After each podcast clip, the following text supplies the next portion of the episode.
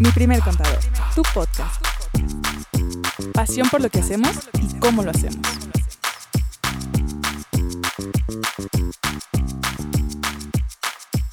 Hola, ¿cómo están todas y todos? Bienvenidos y bienvenidas a este podcast. Mi primer contador, tu podcast. ¿Cómo han estado, Andrea, Diego? Hola, ¿cómo están? ¿Cómo andan? Me gustó ese intro, ¿eh? Me gustó ese intro. Gracias, Lili. Gracias, Lili, por ese intro tan Gracias incluyente. por darme la oportunidad de iniciar. Bien, muy bien. Aquí listos para seguir compartiendo información. y ahora les traemos un tema muy interesante, que Siempre es todo- decimos eso. Muy interesante. Siempre son es que muy todos los que interesantes. hablamos está ¿Cómo le hacemos? ¿Cómo ¿Qué le hacemos? Bueno, no, pero este sí, porque está Güey, como es muy de moda. vanguardia. Vanguardia 2.0 y está chido, ¿eh? Estar está chido. vigente ahorita. 100%. Y bueno, ¿cuál es el tema, negocios. Andrea? Bueno, vamos a hablar eh, de las criptomonedas. Bitcoins, criptomonedas. Ajá, o sea, la más conocida, Bitcoin, ahorita la que alcanzó el éxito total. Oye, y ahora hasta la, bit- la, la criptomoneda de este, el juego del calamar y ya todo el mundo anda inventándose Que su resultó ser una estafa. Hay un montón, pero como para no ¿eh? hacer publicidad, eh, vamos a hablar como el término criptomoneda, ¿no? claro. Que es esa pues, es el moneda genérico, virtual. ¿no? Es el genérico.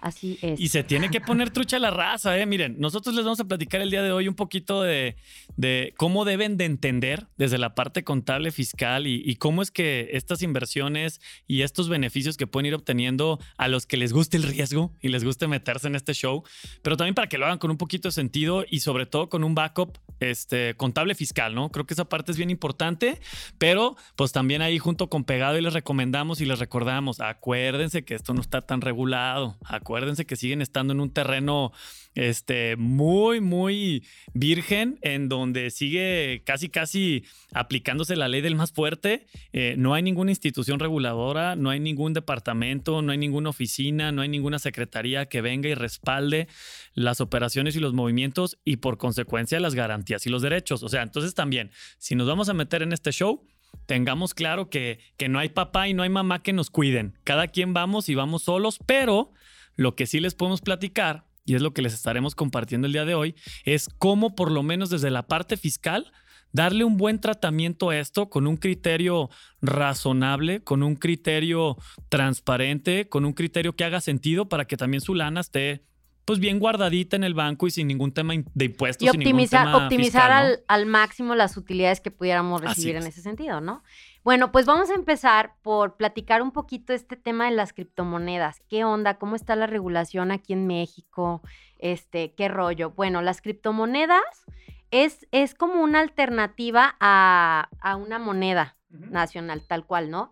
Eh, se considera como un medio de pago en el que, dependiendo el mercado al que vaya, es si es reconocida o no. Y está sustentada en confianza como el mismo dinero, nomás que no está regulada ni respaldada por como- instituciones, ¿no? como virtual este tema. Hay algunos países que incluso pues la- prohíben este tema eh, para no entrar en detalles de cuáles ni nada. En México no está prohibido, más bien todavía no alcanzamos la regulación, pero sí tiene su tratamiento y todo. Se asocia a ciertos temas que ya existen y se toma eso como fundamento, sí, ¿no? así es. O sea, legalmente se le llama eso como de aplicación supletoria. O sea, lo que no está regulado nos vamos a ir a las leyes generales y en eso lo vamos a aplicar. Prácticas comunes respaldadas Así con es. algo similar. Con un poco de sentido común. Oigan, ¿y por qué a mí me interesaría utilizar criptomonedas? Algunas de las razones más comunes eh, por lo que la gente las está utilizando, pues es eh, porque puedo yo comprar lo que sea y no son, pues prácticamente no son rastreables. O sea, es decir, queda todo confidencial totalmente. Interesante. en- Sí, Andrea y yo nomás nos pelamos los ojos así de... Claro, aquí entra todo eso famoso del blockchain y todo, pues queda súper protegido y súper encriptado y, y no es eh, pues nada fácil obtener información o prácticamente se dice que no son rastreables, ¿no? Inclusive eh, ha- hay un argumento fuerte el por qué no están reguladas y uno de los argumentos que por ahí se dice en el chisme de las redes sociales, ¿no? Es porque realmente no pueden descifrar eso, que están tan encriptadas que pues la autoridad dice, no, pues ¿cómo le entro ¿Cómo le llego? ¿Cómo le llego? ¿No? Y, y otra cosa por la que la gente las busca muchísimo, pues es porque pueden tener rendimientos grandísimos, pero así como pueden ganar mucho, también pueden perder mucho, porque la volatilidad en las criptomonedas es enorme. Entonces, pues la volatilidad podría tal vez ser eh, considerado una desventaja, pero a lo mejor para algunos es una ventaja si lo usan como para hacer Dependiendo trading, ¿no? oferta Oye, y, demanda. si tienes una mente así medio maldita, pues es donde también puede haber camino a fraudes fuertes, ¿no? Porque, como lo comentas, Lili, la volatilidad es eh, ventaja o desventaja, pero si tú lo haces con afán de perjudicar, pues también puedes crear este, tendencias espuma o tendencias este, muy por encimita que el único objetivo sea eh, engañar. Y por eso es la parte importante a cuidar, ¿no? Yo creo que este mercado, pues, es- esta nueva forma se puede utilizar en varios sentidos. Para invertir, cuando yo quiero, la neta, tener utilidades. Tengo mi ahorrito y Ajá, quiero y generar ¿Sabes lana, qué? ¿no? Quiero diversificar un poco, Ujú. voy a agarrar unas y criptomonedas. me gusta el riesgo. Ajá, ¿no? Y voy ajá, a y- meterle esta lana a este y la neta riesgo. quiero llevar seguimiento y quiero ahí incursionar en Ujú. estos nuevos mercados.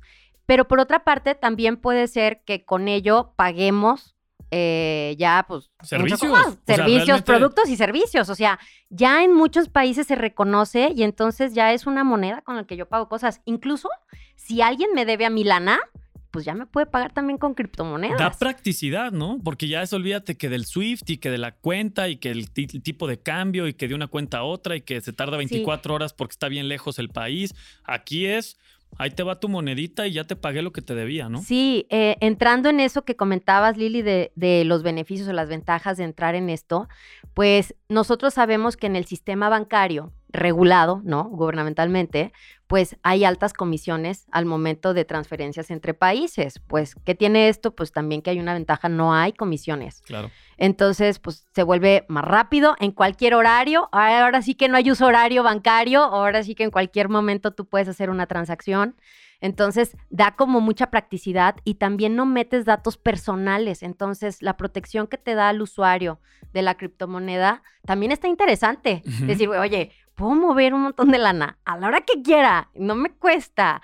Y, Y no y me van a preguntar y nada. no me van a perseguir. Ah, canijo. Ah, o sea, caray. me interesa ese tema. Oye, y, entra- y entrando en esa parte, entonces digo, y, y como empezando a, a- a focalizar ¿no? la información que vamos a compartir, hay dos maneras en cómo debemos de entender el tratamiento que le deberíamos de dar a operaciones con este tipo de, de herramienta financiera, ¿no?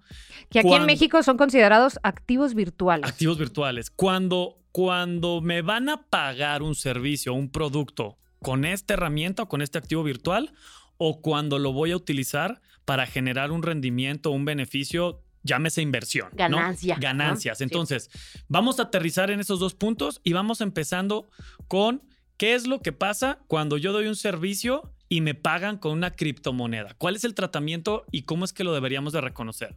Ok, en este tema que dices, Diego, si queremos estar muy tranquilos y en un esquema muy conservador, yo tengo que reconocer esos ingresos en mi actividad de persona física que tenga o en mi actividad empresarial, lo que sea. Yo tendría que reconocer y acumular esos ingresos que eh, jugarían para mi cálculo de impuestos como cualquier otro ingreso que yo tengo, porque en, la primera, en el primer ejemplo que pones, me están pagando un servicio, entonces es un ingreso para mí y lo tengo que reconocer. Correcto. Y digo, puede ser persona física y puede ser persona moral. Y lo tendrías que reconocer Y pues ser- al valor de que, que tenga en ese momento la transacción que estás haciendo. Si tú me diste un servicio, me vendiste un producto y me debes 100 pesos y tú me estás pagando con una criptomoneda que el valor de esa criptomoneda es de 100 pesos, pues yo voy a acumular los 100 pesos que vale lo que me estás pagando, ¿no? Pero ¿qué pasa? A ver, cuando ese bien. pago, ¿qué pasa? Cuando ese pago, pues no entra al sistema bancario. Te lo pagan en esa plataforma y tú ya tienes tus bitcoins a toda madre. Ya dependería del buen contribuyente que quiera ser. Por eso yo dije Sí. en el mejor de los Ajá. escenarios. Y entonces, ese que- escenario suena increíble para el SAT. ¿Qué Porque, porque está siendo buen contribuyente. Acuérdate que ahí viene también ya la rifa del buen contribuyente, ¿eh? acuérdense. Pero bueno, entonces. Pero, ajá, entonces, eso suena pues muy increíble y como lo marca el manual, ¿no? De que, oye, pues ya te pagaron, pues acumula el ingreso y pues determina tus impuestos, ¿no? Pero, eh, pues no entra al sistema bancario, es una realidad, Claro. no es rastreable.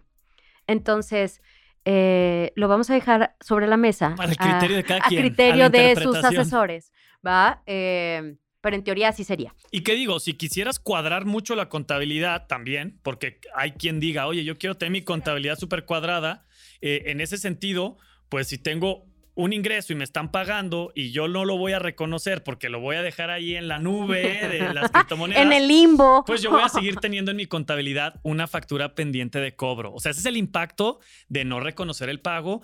Ya cada quien que haga lo que quiera, ¿verdad? Pero el chiste es que lo entiendan. Notas de crédito, o sea, hay muchas cosas. El segundo ejemplo que pones, Diego, que es cuando nos metemos en este tema de las criptomonedas, es porque la neta sí queremos ganar. Como inversión. O sea, es, ajá, queremos tener una ganancia yo la compré en tanto, ahora vale tanto, pues ya la quiero vender, ¿no?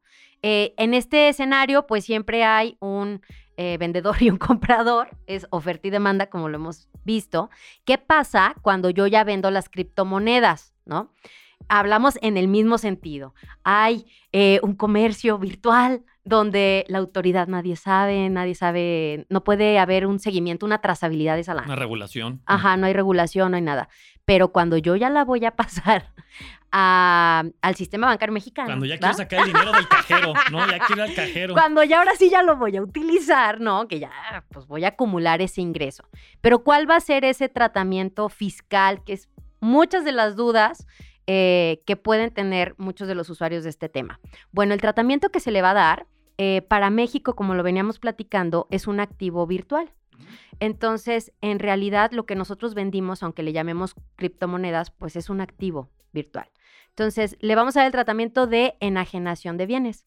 Algo importante de aquí es que vamos a determinar una utilidad porque en algún momento yo compré y ahora estoy vendiendo otro precio, ¿no? Entonces, para calcular esa utilidad, yo tengo que tener muy claro el costo. ¿Cuánto me costó a mí para entonces saber exactamente en cuánto lo vendí y cuál es, cuál es esa diferencia. Y sobre todo porque todos van a querer vender cuando le ganaron, ¿va? Yo que nadie va a querer vender cuando le está perdiendo. El sentido, entonces claro. van a vender cuando están ganando. Exacto, esa es la utilidad que yo tendría que acumular para temas de impuestos en mi actividad empresarial o lo que sea que, sea persona tenga. física o persona moral. lo que sea, yo lo tengo que acumular para el tema de los impuestos.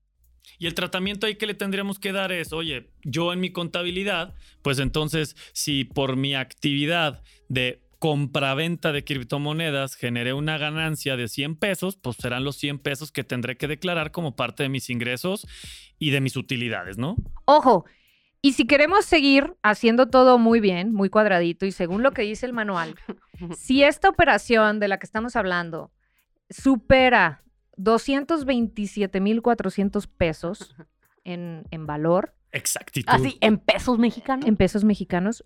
Tendríamos que presentar una declaración de pago provisional en los, dentro de los siguientes 15 días en que sucedió esa operación.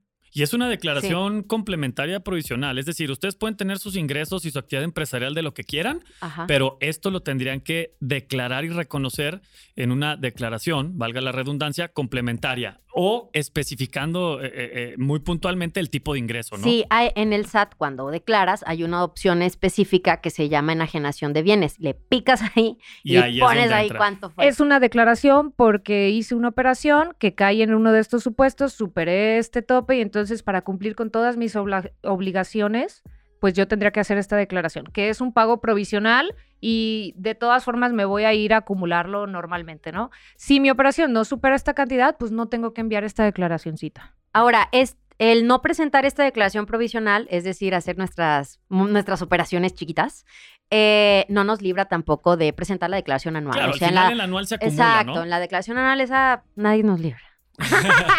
y el Padre Nuestro. Y ahí no salimos. Y, digo, al final, si, si tuviste que hacer la declaración provisional en, dentro de los 15 días posteriores a la operación, pues bueno, lo que te toque pagar en esa declaración, obviamente también se considerará para el anual. Y si estás por debajo de estos montos de 220 y tantos mil pesos, pues no vas a tener que meter una provisional, no vas a pagar nada, pero como bien lo dices, Andrea, pues al final del año vas a acumular los ingresos y ahí ya metes de chile, mole y picadillo, ¿no? Y también vamos a poder meter gastos y, todo lo que implique este tema. Entonces, para ir teniendo control. Porque le estás dando la formalidad a la operación, la formalidad fiscal. Como ven, eh, pues esta fue una probadita este, si hay maneras, si hay formas de hacer las cosas fiscalmente hablando correctamente. Pero bueno, ya cada quien que decida si lo quiere dejar en la nube, si lo quiere declarar, si no lo quiere declarar, si lo quiere dejar en sus aplicaciones eh, de bitcoins o lo que sea, ¿no? Aquí lo que, lo que quisiéramos compartirles y aterrizarles es como esta pequeña explicación que les dimos en caso de que en verdad el beneficio de estas criptomonedas pues lo quieran ver tangiblemente en su cuenta bancaria, ¿no? Este, si quisieran hacer esos escenarios, pues bueno, estos serían los tratamientos que tendríamos que llevar para que fiscalmente hablando estemos respaldados. Sí, para clarificar un poco, debido a la falta de regulación todavía de este tema de activos virtuales eh, y criptomonedas en México, pues clarificar cuál sería el escenario en que se está llevando a cabo ahorita y para tener pues todos nuestros ingresos y declaraciones en orden. Sí, en ese sentido, la neta, chequenlo con sus asesores. Planeen ahorita pues la estrategia, ya se viene el cierre de año, entonces podríamos estar viendo si van a hacer algún movimiento o no, preparar para la anual que se viene el siguiente. Entonces, eh, esperamos que con este tema haber aclarado dudas eh, quien tenga por ahí eh, amigos que ya estén invirtiendo en este tema, ¿eh? ya, ya les van a entender, o sea, cuando empiecen a hablar todos de que no, Para que viste que no sé qué, ya van a entender de qué se trata. Ya pueden llegar y decir, ¿y qué vas a hacer cuando te caiga el dinero al banco? ¿Quieres que te vas explique? A decidir? ¿Quieres que te explique? A fin de cuentas, este es conocimiento que suma y ojalá que, que les sirva un poquito para empezar a, a, jugar y entender cómo es que funciona este mundo eh, virtual, ¿no? Y dudas, preguntas, como bien lo comentas, Andrea, aquí estamos a la orden. Es un tema que también nos encanta, que nos encanta también empezar a, especializarnos en él. Así que eh, será un placer poder ayudarles a encontrar los caminos convenientes para entender este tipo de operaciones. Claro, y cualquier pregunta, pues ya saben, pregúntanos arroba mi primer contador.com, que de hecho creo que ya hay una como eh, opción de mandar tu pregunta cuando ah, escuchas. Ajá, cuando escuchas el podcast, ahí abajito yo ya vi y dije, ah, cabrón, está padre. Utilícenlo. Ya, pregunten ahí. Cuídense mucho y recuerden que el café va por nuestra cuenta. Oigan, hasta la vista. Aceptamos pagos con criptomonedas para el que quiera café. Oye, hay que comprar café con criptomonedas. Nos vemos. Bye. Recuerda seguirnos en Instagram y Facebook.